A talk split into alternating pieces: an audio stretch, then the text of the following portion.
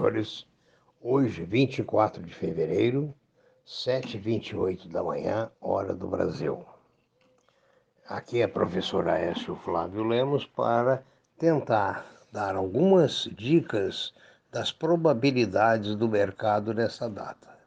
Eu digo probabilidade do mercado porque o mercado é extremamente volátil. Nós vimos a Petrobras sair da casa de 27, 28 e vir a 20 praticamente num dia, na segunda-feira, e na terça-feira ontem subir 12%.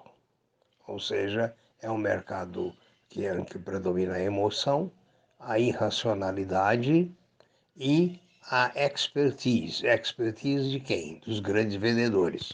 Na segunda-feira, ontem, foi dia do vencimento das opções. Então, essa notícia da Petrobras deu aos vendidos um grande presente, porque ninguém exerceu da, dentro da, daquilo que, da grande massa de opções, não foram exercidas, ganhando o prêmio os vendedores e o povo, os investidores, ficando com o pó.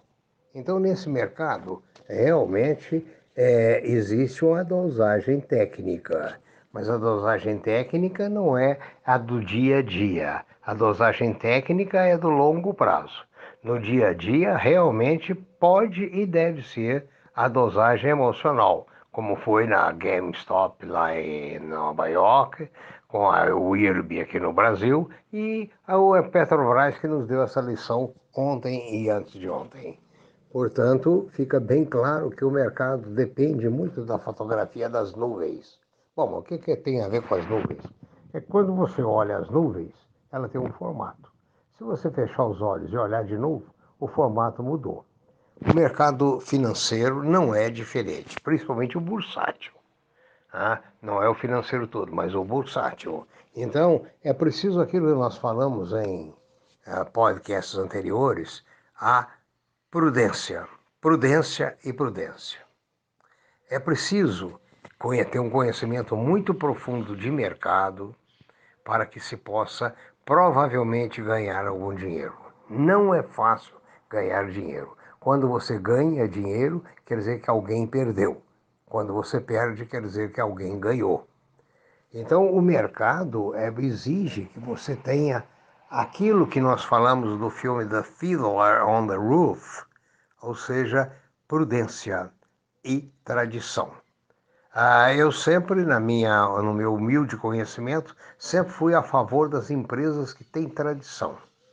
Existe muita empresa com IPOs entrando no mercado, inúmeros IPOs, inúmeros, alguns dando lucros muito bons, outros dando prejuízos e outros que vão gerar prejuízo também aqueles existirão aqueles que vão gerar lucro.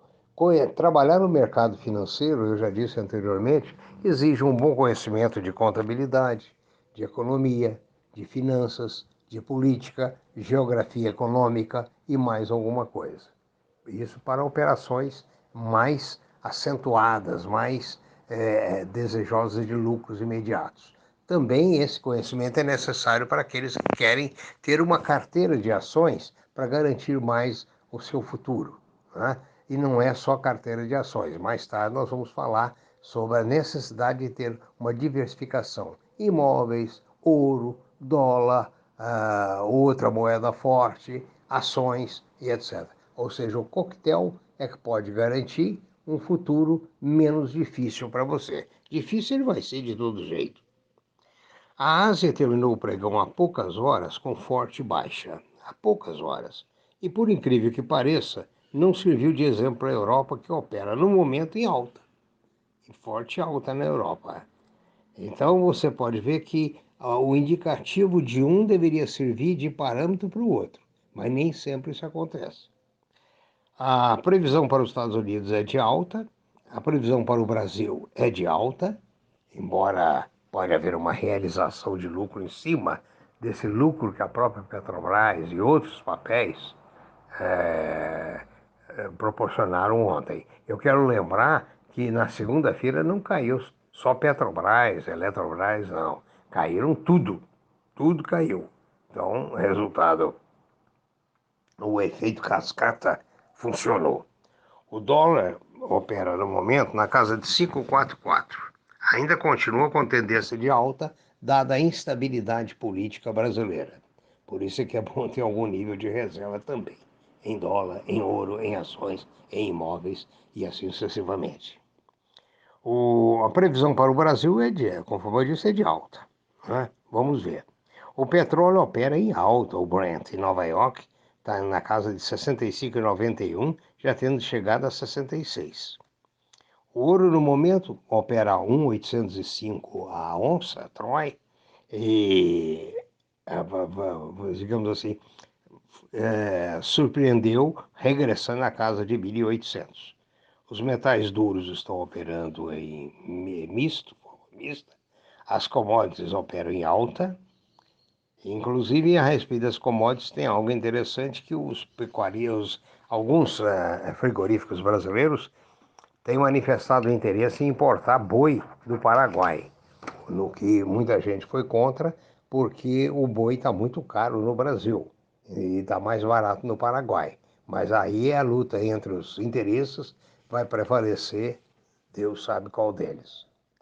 Outra coisa interessante do mercado é que as empresas de alta tecnologia continuam na ponta né, de, de valor, de valorização, de futuro e etc. Ou seja, empresa agrícola ou não, existe tecnologia. Abandone a ideia de que a tecnologia é só para automóveis, para aviões e etc. Tecnologia em tudo. Ah, o governo ah, encaminhou a medida provisória que permite, e Deus ah, permita, é, a privatização da Eletrobras. Um cabide de emprego muito grande no Brasil, enorme, que precisa ser privatizado. O modelo foi encaminhado à Câmara. O Senado vota nesta sexta-feira nos Estados Unidos sobre os estímulos. No Brasil, os estímulos estão sendo estudados é uma necessidade dada a população muito pobre.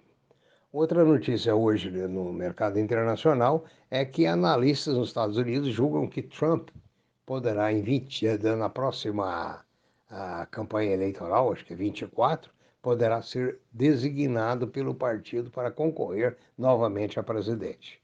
No mais, aqui no Brasil, a vacina ah, no Rio promete restabelecer, em outros locais a vacina deixou de estar estampada nas primeiras páginas pela ausência de vacina, o que é muito ruim. No Distrito Federal e outros locais no Brasil aumentou muito o número de infectados, mas não aumentou consideravelmente o número de vacinados na busca de proteção. Se você tiver alguma dúvida ou sugestão, ou queira algum esclarecimento que talvez eu possa responder, envie um e-mail para previsioneseconômicas@gmail.com. Tenha um bom dia, tudo de bom, prudência, caldo de galinha e humildade nunca fez mal para ninguém. Bom dia, bons negócios.